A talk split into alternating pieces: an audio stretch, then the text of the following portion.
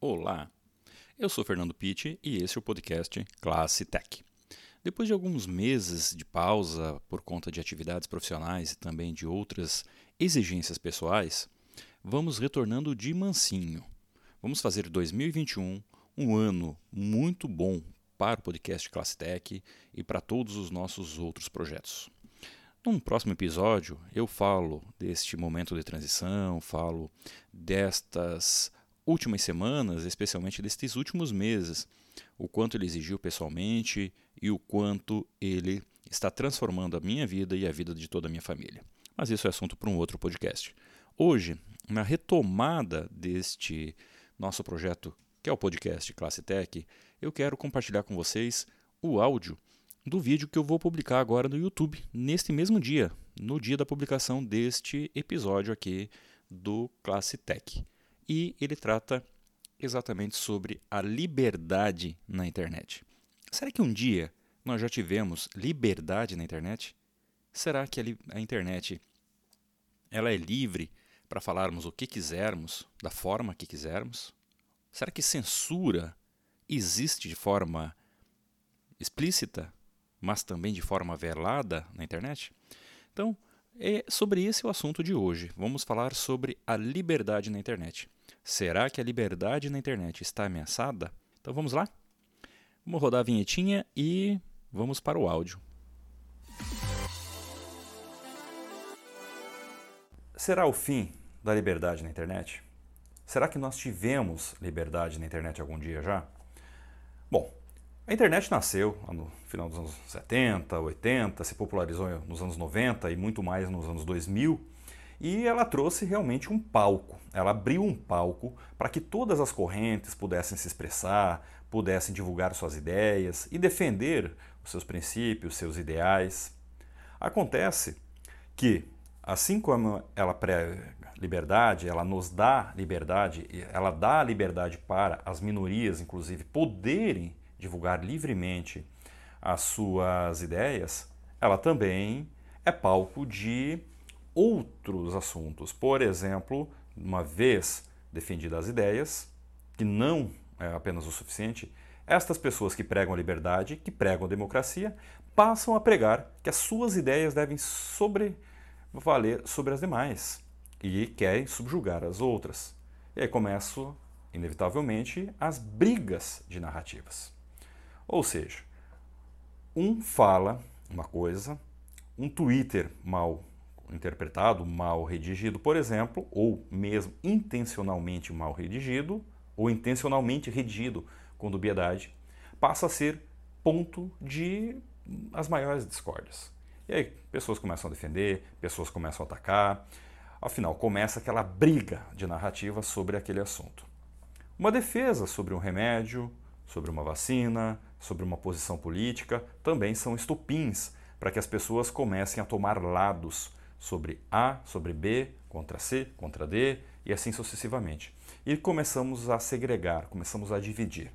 Se a internet veio para unir, nós começamos então a dividir novamente as pessoas em grupos, em subgrupos, sub-sub-subgrupos, cada vez menores, minoritários, para que percam as forças. E nós mesmos, nós, cada um de nós, a hora que, toda vez que vamos para a internet e damos ouvido a estas pessoas que fazem isso que toda vez que replicamos uma narrativa dessa. Bom, e quando as narrativas não servem mais, ou, ou seja, quando falar, é, reinterpretar um determinado assunto de acordo com a minha intencionalidade já não é mais o suficiente, nós começamos a produzir na internet, nós novamente, todos nós, alguns muito mais do que outros, alguns apenas replicam, que eu acho que entra a grande massa, apenas replicamos algo que não deveríamos. Então a gente acaba replicando e acaba se tornando um repassador das fake news. Não basta dar uma interpretação diferente a um determinado conteúdo. Nós também precisamos criar novas histórias que venham corroborar com aquilo que a gente está defendendo. Não interessa se elas são verdadeiras ou não, se elas são é, maliciosas, bem intencionadas ou não. Interessa de criar histórias que sejam coerentes com aquilo que nós defendemos e que venham comover ainda mais os nossos seguidores. Não interessa se as pessoas acreditam ou não naquilo que estão divulgando. Importa que os seus seguidores acreditem. Importa fazer com que os seus seguidores queiram cada vez mais segui-las por conta disso. Então, aí entra não apenas as narrativas, mas também a produção, a construção de fake news, ou seja, notícias falsas. E muitas vezes essas notícias falsas, elas são baseadas na própria notícia. Basta eu trocar um título, basta eu dar uma ênfase diferente num título, de uma manchete, basta eu trocar algumas palavrinhas. Eu estou falando a mesma coisa. Mas ali a vítima passa a ser o acusado, a, o defensor passa a ser o vilão da história. Então, basta trocar algumas palavrinhas que a gente já está produzindo uma notícia com totalmente diferente, ou seja, uma fake news. Então, isso tudo acaba fazendo o quê? acaba gerando o quê? Nós estamos vendo hoje uma polarização cada vez maior. Hoje no planeta não dá, por exemplo, de defender uma, um tratamento precoce, não vou nem falar a palavrinha aqui para não ser é, penalizado pelos algoritmos, mas essa pandemia que está nos atacando aí está assolando todo o planeta. Se você defender um tratamento precoce utilizando medicamento A, B ou C, inclusive medicamentos que já foram recomendados lá para mulheres grávidas em 2016, que eram a salvação contra a Zika. Hoje são os grandes vilões. Então, se você defender tratamento precoce, seja com estes ou com outros medicamentos, não interessa qual medicamento, interessa defender o tratamento precoce. E também uma vacina, e também um distanciamento físico, e também ações que possam juntar economia com saúde, não dá certo. Ou você tem que estar a favor de um ou a favor de outro. Se você é a favor do tratamento precoce, você é contra a vacina. Se você é a favor da vacina, você é contra o tratamento precoce. Se você é a favor da economia, você é contra o distanciamento físico. Será que não, será que não dá para criar tudo? Será que não dá para juntar todas essas correntes em uma única? Bom, não dá. Na internet não dá. Você é A ou você é B. Você é fogo ou você é água. Eu ia falar outra palavra aqui, até por isso que eu parei. Tem que pensar bem para você não criar aí as. também não dar margem às narrativas aí do, dos outros. Bom, o que, que acontece com isso? Essas agressões. A internet que veio para pacificar, que veio para juntar os povos, acabou criando um palco de guerra. Ela, na verdade, ela não criou um palco de guerra, ela virou um cenário de guerra. Você está a favor ou você está contra. E nesta condição, quanto mais favor ou contra, mais polarização nós vamos encontrar na população, e quanto mais polarização, mais guerras, e essas guerras virtuais, que antes eram narrativas, depois passam a ser fake news, depois passam a ser agressões e ofensas digitais, podem inclusive virar em derramamento de sangue e até mesmo mortes, porque os conflitos vão para as ruas, ruas, conflitos físicos, confrontos físicos, inevitavelmente agressões físicas, sangue e por vezes até mais do que isso. Bom, e como se resolve isso? Moderação. Ponto, simples assim. A internet começa a ter as suas moderações. Surgem os grandes portais que vão moderar, que vão fazer a expulsão, ou como se diz, o banimento, ou ainda, usando a expressão da moda, o cancelamento de algumas personalidades, de alguns perfis públicos seja do Twitter, do Face, do Insta, do YouTube, seja lá do que for. Banimento daquela conta. Para que aquela pessoa não fale mais as suas ideias contraditórias, mas por outro lado, deixa as outras ideias. Por outro lado, você tem então um banimento de um lado, mas nada contra o outro. Então isso não é censura? Particularmente eu acho que sim. Tem pessoas que deveriam ser banidas, sim. Falam muita coisa que não deveriam. Mas os outros também. Por que, que por que faz o banimento do fogo e não da água? Por que trata-se com dois pesos e duas medidas? Isso é censura. Quer ver um outro tipo de censura que nós estamos vivendo na internet?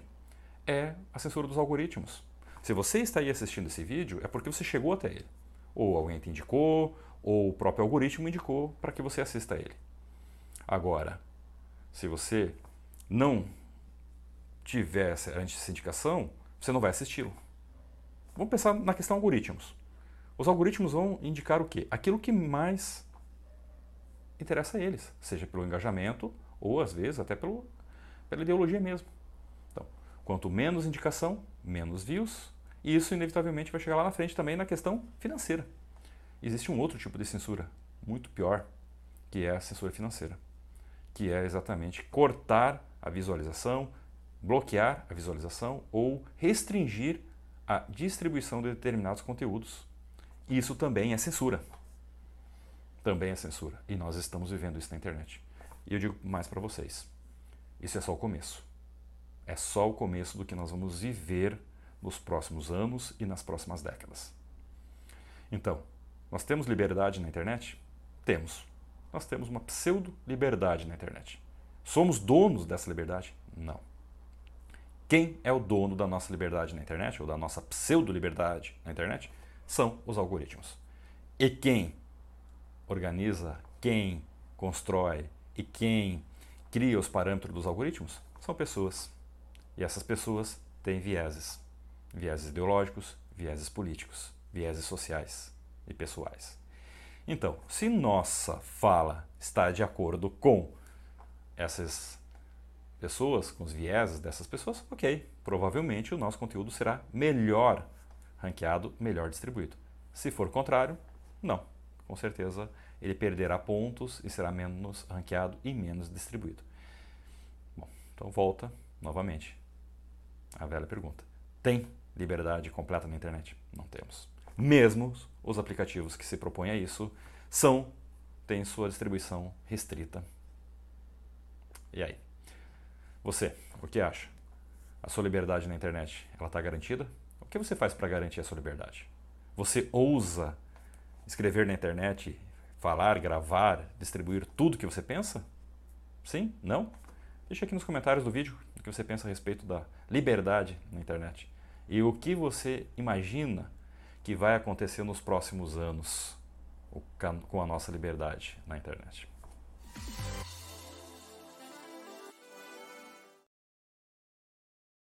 Esse é o áudio do vídeo publicado hoje lá no meu canal no YouTube, youtube.com/barra Fernando Pitt. Não conhece ainda? Corre lá no YouTube, assista este e outros vídeos e aproveite para deixar o joinha nos vídeos e também se inscrever no canal para não perder nada. Também faço convite para você visitar meu blog fernandopit.com ou fernandopit.com.br, onde textos como este que deu, deram origem a este podcast, a este vídeo e também tantos outros estão lá, além de materiais de apoio para educação e tecnologia. Mais uma vez quero agradecer a você, ouvinte, pelo seu download, por deixar a avaliação e também por compartilhar esse episódio. Um grande abraço e até a próxima semana.